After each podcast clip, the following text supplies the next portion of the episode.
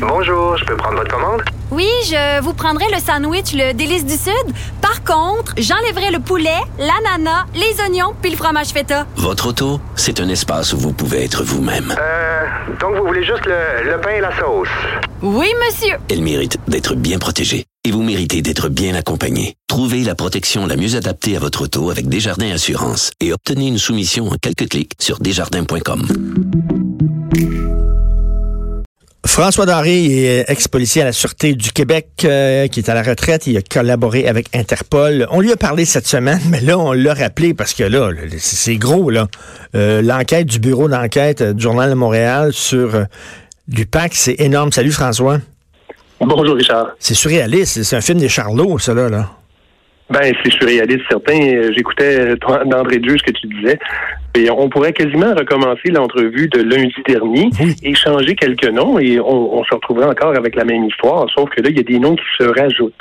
Des noms que l'on connaissait et ce sont des noms sérieux. C'est pas les derniers venus, là. Robert Lafrenière, c'est pas le dernier venu, quand même.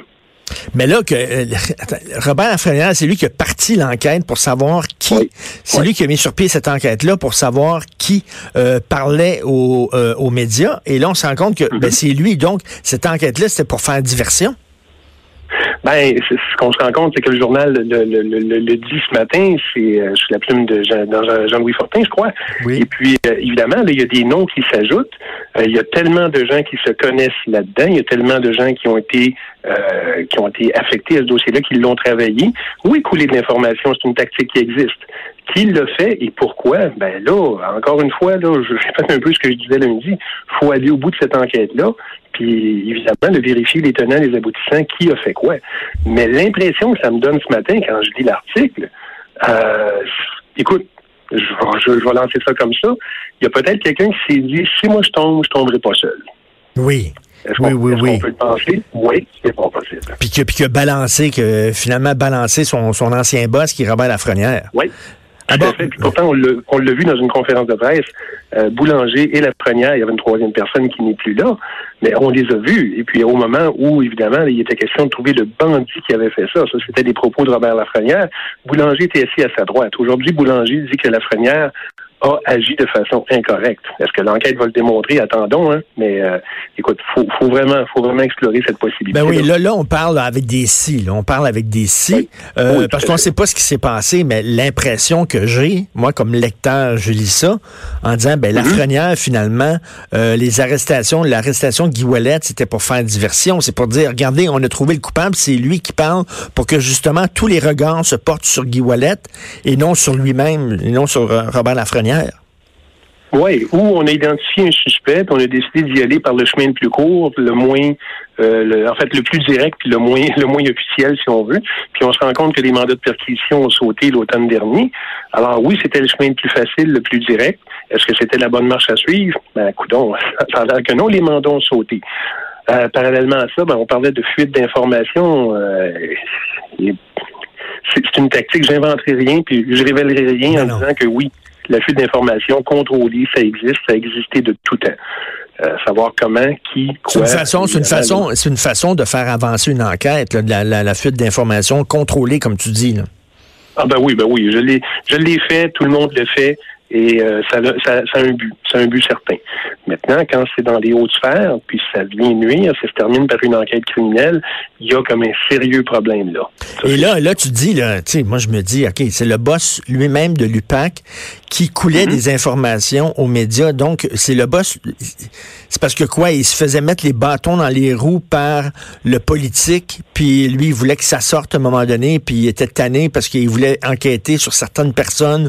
On lui disait de ne pas mener ces enquêtes-là, euh, d'appuyer sur le frein, de pas aller trop vite. Il était frustré, puis il a décidé d'en parler aux médias. Fait que là, c'est ça qu'on se dit, là.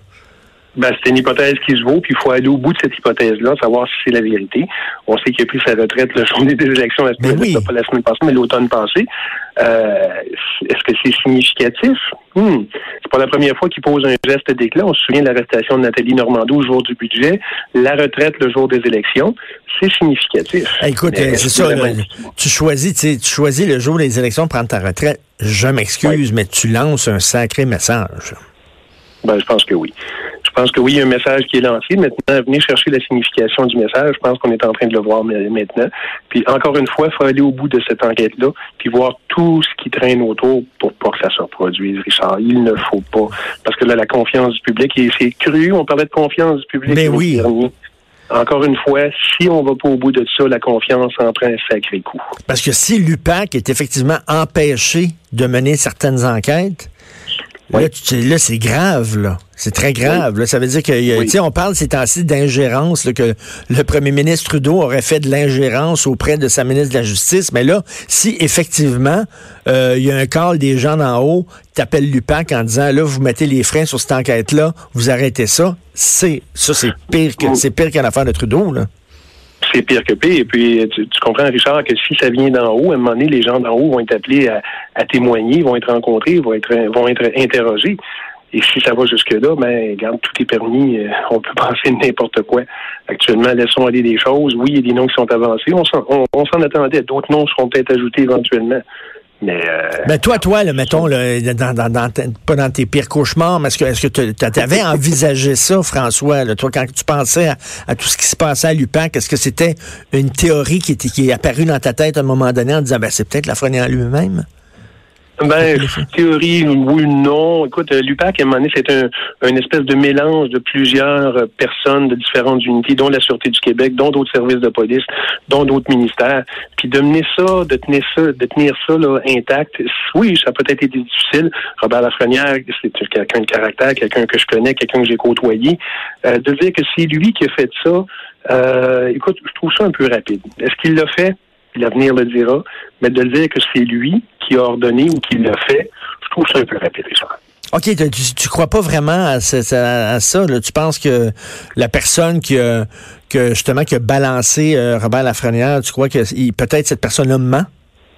Ben, je sais pas si cette personne-là ment, j'irai pas jusqu'à dire mentir, mais tu sais, la théorie qui veut que si moi je coule, je coulerai pas seul, m'en amener d'autres, que ce soit vrai ou non, euh, ça, j'y crois par exemple. Wow, en tout cas, c'est c'est tout, c'est toute une bombe. Écoute, pendant pendant que j'étais un autre sujet totalement parce que ça, ça, fait longtemps que je vais en parler avec un, un policier, un ancien policier. Euh, il mm-hmm. il y avait eu ce dossier là, de, de pourvoir les policiers de la ville de Montréal avec des caméras avec des caméras sur eux autres, parce qu'on sait que, bon, mettons, un policier fait une arrestation corsée, utilise la mhm. force pour faire une arrestation. Il y a mhm. des gens dans la rue qui filment, euh, il enlève ce qui s'est passé avant, il enlève ce qui s'est passé après, il montre rien que là, le, des images qui peuvent embarrasser le policier. Et là, les policiers, il y a des policiers qui disaient, ben, ça nous aiderait, nous autres, d'avoir des caméras, justement parce que mhm. on filmerait notre intervention, puis on pourrait montrer tout le déroulement de l'information puis mettre ça en contexte. Bon, mais il y a des policiers qui étaient très, très mal à l'aise avec cette idée-là, euh, en disant, ben là, c'est comme si on, on nous faisait pas confiance puis on nous surveillait pendant notre travail. Toi, comme ancien policier, t'en penses quoi de ça? Moi, j'ai aucun problème avec l'ajout d'une caméra corporelle. On est en 2019 quand même. Les gens doivent savoir. Puis, curieusement, ce qu'on voit comme vidéo euh, sur la toile, sur le net, les réseaux sociaux, on voit un bout d'information.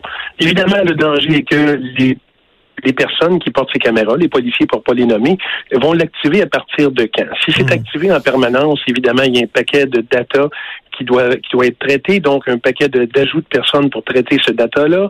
Euh, oui, de l'argent pour acheter des caméras. Sur l'argent, la sécurité, ça n'a pas de prix tant qu'à moi.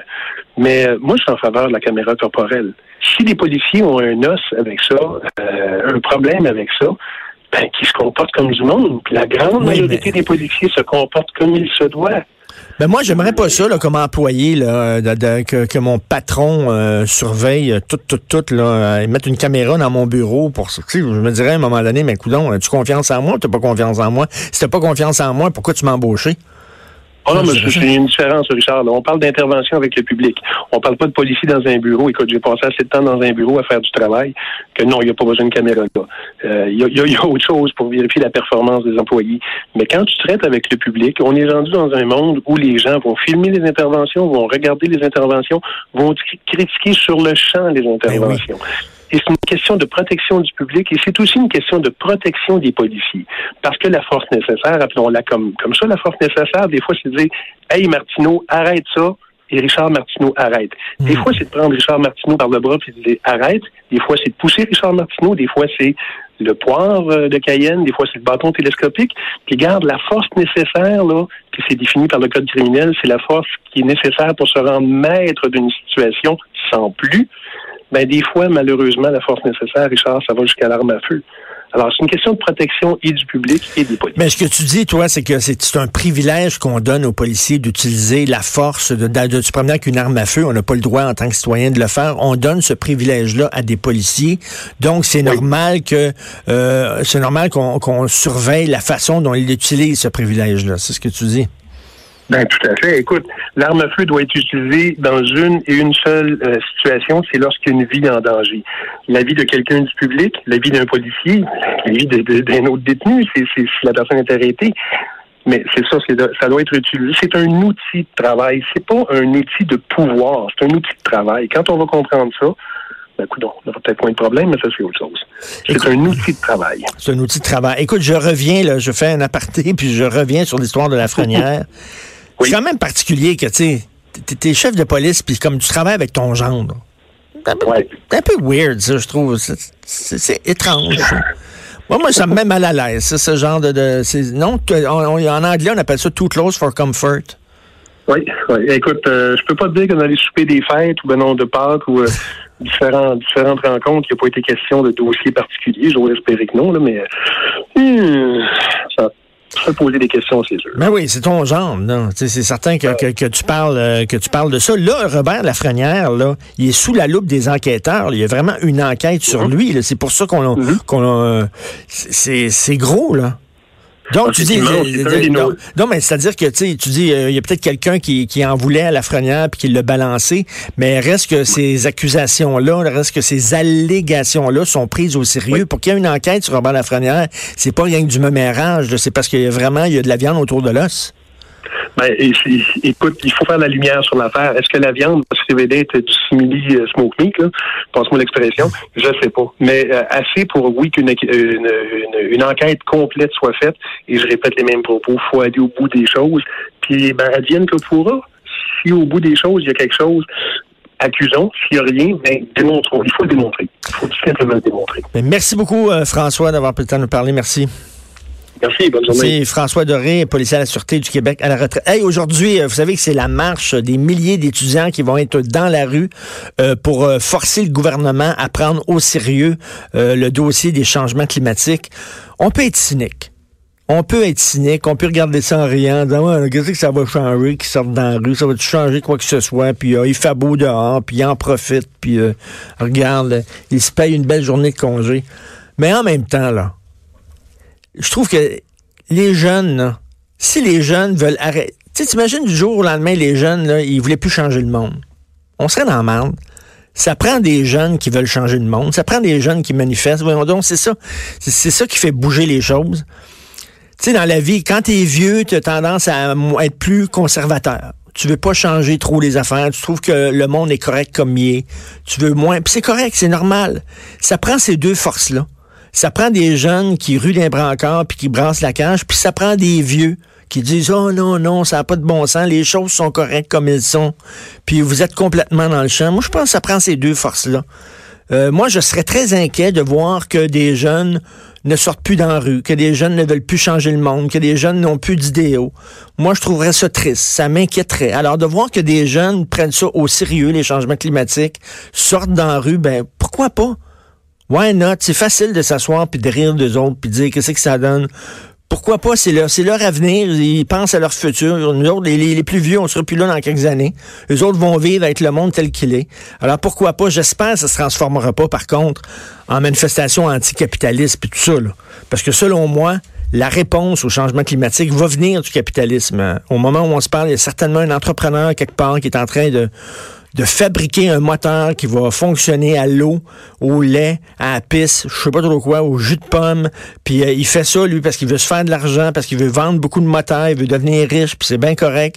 Puis je pense qu'on va avoir des autos à un moment donné qui seront non polluantes complètement, même euh, moins polluantes encore que des autos électriques. Il faut pas non plus dire que c'est la faute du capitalisme. Puis ça, j'espère que ça verra pas là, en manifestation d'extrême gauche, puis toute l'affaire. C'est correct de dire au gouvernement, prenez les changements climatiques et l'environnement au sérieux, mais de là dire, là, c'est à cause du capitalisme, puis ça, non, non, non, non. Il euh, y a des gens qui vont faire des industries vertes. Ça va créer de l'emploi, ça va créer de la richesse. Euh, le capitalisme aussi peut, euh, peut s'impliquer dans la lutte pour la protection de l'environnement. On verra comment ça va tourner, cette manifestation-là. Mais de dire, oh, les jeunes sortent encore dans la rue, je trouve que c'est trop facile. Heureusement que les jeunes veulent changer le monde. On s'en va tout de suite à la pause. Vous écoutez Politiquement Incorrect.